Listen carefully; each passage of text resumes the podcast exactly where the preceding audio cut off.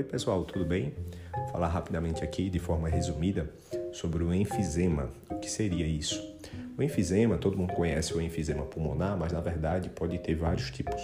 Pode ter inclusive o cutâneo, o mediastínico, e é nada mais do que a presença de ar excessivamente em um tecido conjuntivo.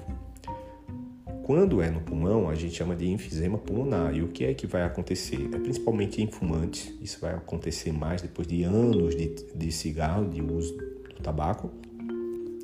E vai ocasionar a lesão das fibras de colágeno e de fibras proteicas no alvéolo, fazendo com que ele perca a elasticidade. Também vai ter perda de fibras elásticas. E esse alvéolo fica dilatado e não volta para o seu tamanho original, o que é muito importante que ocorresse, porque a essa propriedade a gente chama de elasticidade, a possibilidade dele dilatar e voltar para seu tamanho original. Então, é, um enfisema é nada mais do que, pulmonar no caso, é nada mais do que essa situação do alvéolo é, dilatar e não retornar, não ter elasticidade para retornar ao tamanho original. Isso faz com que os alvéolos fiquem dilatados e contenha mais ar do que o que deveria. Um ar fica retido lá. Isso não é bom, dificulta a troca gasosa, inclusive aumenta a quantidade de secreção naquele alvéolo, tá? Dificulta bastante. Isso é mais comum, como falei, em fumantes. Então, a primeira providência é parar de fumar para quem tem enfisema.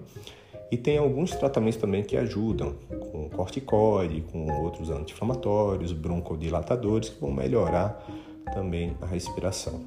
O enfisema ele é um componente da DPOC, doença pulmonar obstrutiva crônica, que também afeta principalmente fumantes. Já o enfisema cutâneo aquele que vai ter presença de ar na pele, isso normalmente é feito quando se faz uma punção do pulmão e o ar passa do, de dentro dos alvéolos no pulmão para o tecido cutâneo, isso pode causar um, uma elevação na pele, principalmente aqui no tórax.